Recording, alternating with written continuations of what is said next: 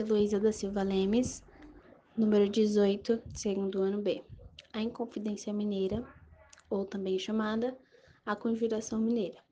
A Conjuração Mineira foi uma tentativa de revolta abortada pelo governo em 1789, em pleno século do ouro, na então capitânia de Minas Gerais, no Brasil, contra, entre outros motivos também, a execução de Derrama e o domínio português. Foi um dos mais importantes movimentos sociais da história do Brasil.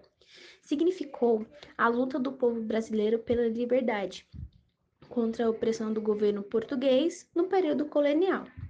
No final do século XVIII, o Brasil ainda era colônia do Portugal e sofria com abusos políticos e cobranças de taxas altas e impostos.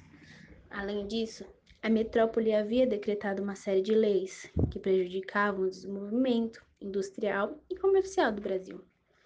Então, no ano de 1785, por exemplo, Portugal decretou uma lei que proibia os funcionamentos das indústrias de fábricas em território brasileiro. Neste período, as causas eram grande a extração do ouro, principalmente na região do Minas Gerais, os brasileiros que encontravam ouro deviam pagar o quinto, ou seja, 20% do todo o ouro encontrado acabava nos cofres portugueses. Aqueles que eram pegos com ouro ilegal, sem ter pagado os impostos, sofria duras penas, podendo até ser degradado, enviado para a força fora do Brasil e até a África. Com a grande exploração, o ouro começou a diminuir nas minas. Claro, né? Quase tudo pelos portugueses. Mesmo assim, as autoridades portuguesas não diminuíam a cobrança. Nessa época, Portugal criou a derrama. Funcionava da seguinte forma: cada região e exploração do ouro deveria pagar 100 arrobas de ouro, 1.500 quilos, por ano para a metrópole.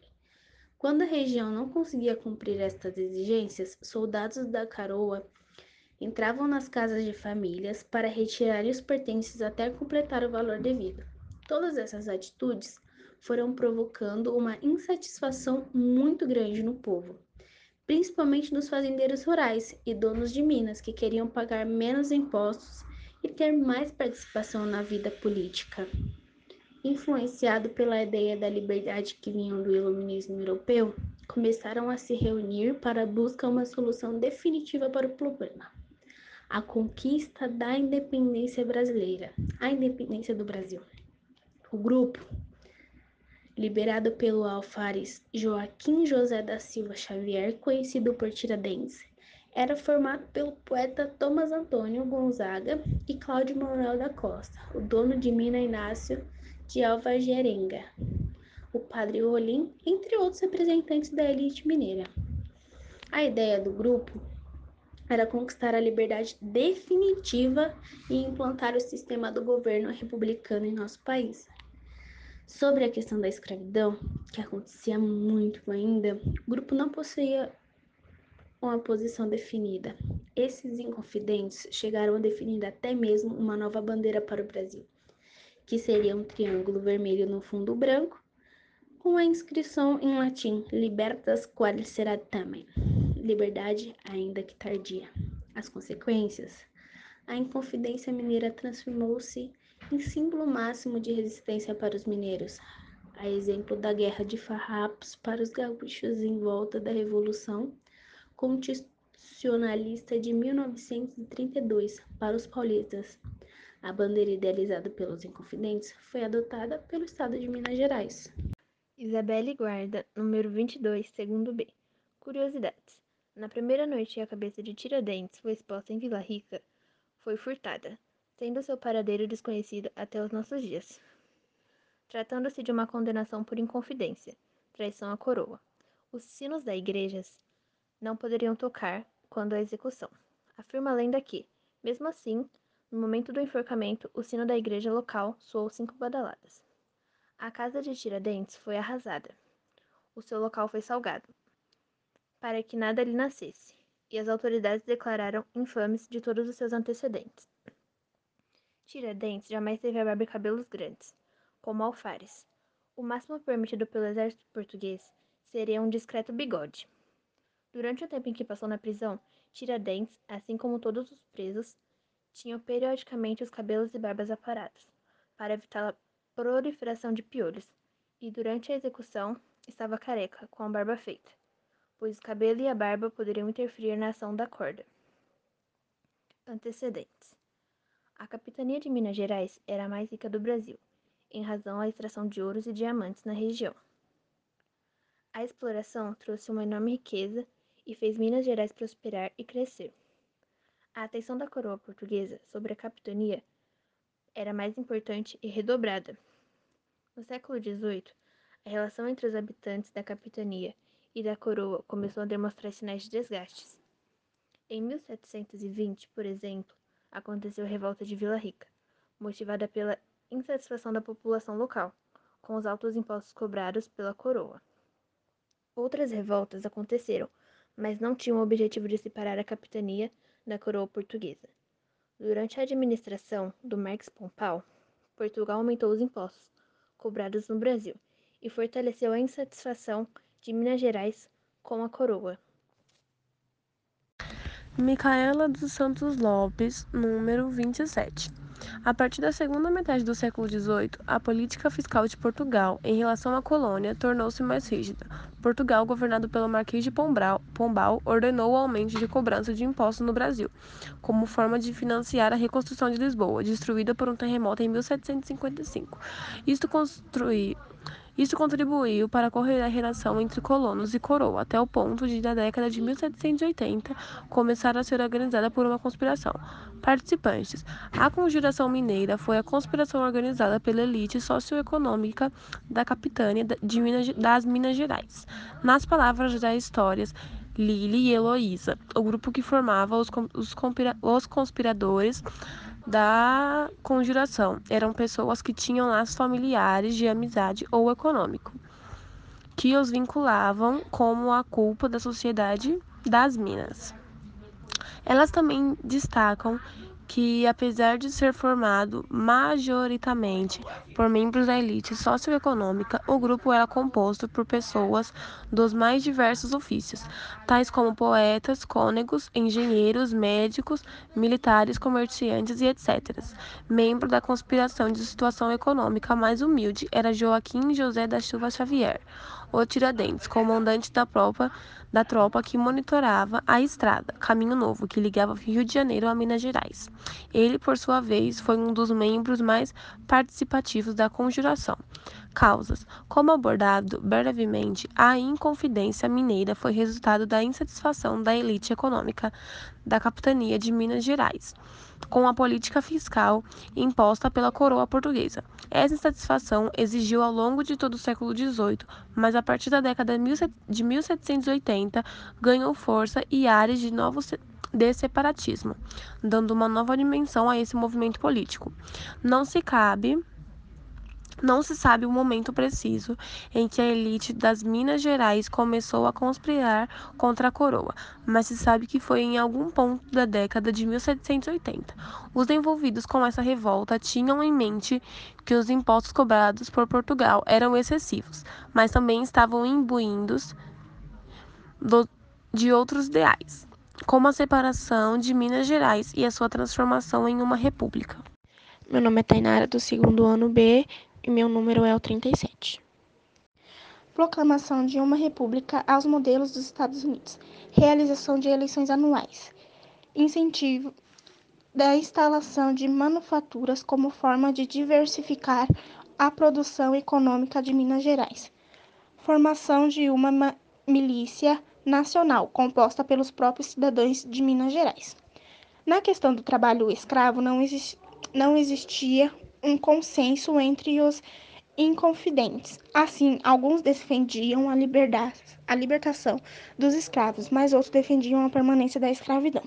Caso a capitania alcançasse uma independência, os colonos pensavam em realizar uma revolta na Vila Rica, que depois se espalharia por toda a capitânia para ter sucesso nessa empreitada.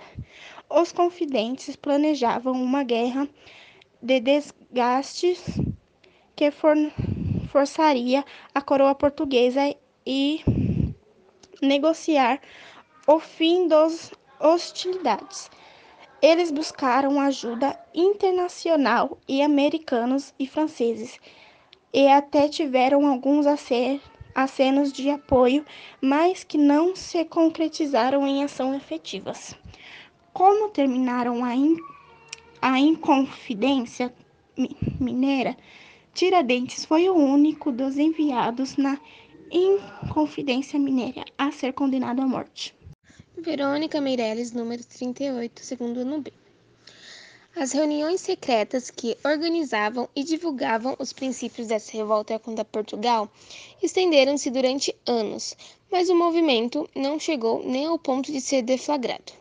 Isso porque, antes mesmo de sua deflagração, denúncias levaram ao conhecimento da coroa de que uma conspiração acontecia. Em 18 de maio de 1789, alguns dos seus inconfidentes foram informados de que a conspiração contra Portugal tinha sido descoberta. O Visconde de Barbacena recebeu seis denúncias a respeito de uma conspiração em curso nas Minas Gerais. A denúncia mais importante foi realizada por Joaquim Silvério dos Reis. Silvério dos Reis estava envolvido com a conspiração e devia grandes somas de dinheiro à coroa portuguesa. Acabou denunciando o movimento organizado pelos inconfidentes como uma forma de ter as suas dívidas perdoadas. O relato de Silvério dos Reis deu todos os detalhes da estratégia da Inconfidência e permitiu que autoridades coloniais planejassem a repreensão contra os envolvidos. O Visconde de Barbacena ordenou a suspensão da derrama e deu início às prisões e interrogatórios. Todo o processo de julgamento dos presos por envolvimento na conspiração estendeu-se durante três anos e foi uma demonstração de poder da coroa como forma de desencorajar outras conspirações do tipo. A leitura da sentença, conforme a afirmação do historiador Boris Falso, estendeu-se por 18 horas. As condenações foram as mais diversas e incluíram penas como degredo, expulsão para a África, prisão perpétua, condenação à força e etc. Vários, vários dos envolvidos foram condenados por morte, morte na forca, mas Maria, rainha de Portugal, perdoou todos os condenados, menos um, Tiradentes. Tiradentes foi preso no Rio de Janeiro em maio de 1789. Sua morte foi utilizada como exemplo de intimidação e ocorreu porque Tiradentes era o grande propagandista do movimento. Quando preso, estava em viagem para divulgar a conspiração que estava sendo organizada. Tiradentes acabou sendo enforcado no dia 21 de abril de 1792, no Rio de Janeiro. Foi esquartejado e partes do seu corpo foram espalhadas pela estrada que ligava o Rio de Janeiro a Minas Gerais. Sua cabeça foi colocada em exposição na Praça Central de Vila Rica e lá permaneceria até apodrecer, mas acabou desaparecendo e não se sabe seu paradeiro até hoje. A Conjuração Mineira foi uma das mais importantes revoltas organizadas contra a coroa portuguesa e mostrou a disposição dos colonos a romper o laço colonial e a existência de ideias republicanas no seio da principal capitania brasileira. Poucos anos depois, foi a vez da Bahia rebelar-se contra o domínio português na, na Conjuração Baiana. Inconfidência ou conjuração? O movimento que estudamos nesse texto é conhecido como Inconfidência Mineira ou Conjuração Mineira. As duas formas podem ser utilizadas para se referir a esse acontecimento histórico, apesar de existir um debate entre os historiadores a respeito de qual termo, é mais apropriado para ser utilizado. Muitos historiadores não utilizam inconfidência sobre a alegação de que foi um termo cunhado pela coroa portuguesa, e sua utilização alinha-se a uma perspectiva colonizadora. A palavra inconfidente é utilizada para se referir a um traidor, a uma pessoa desleal, infiel. Na perspectiva portuguesa, todos que se voltaram contra Portugal eram traidores, logo inconfidentes.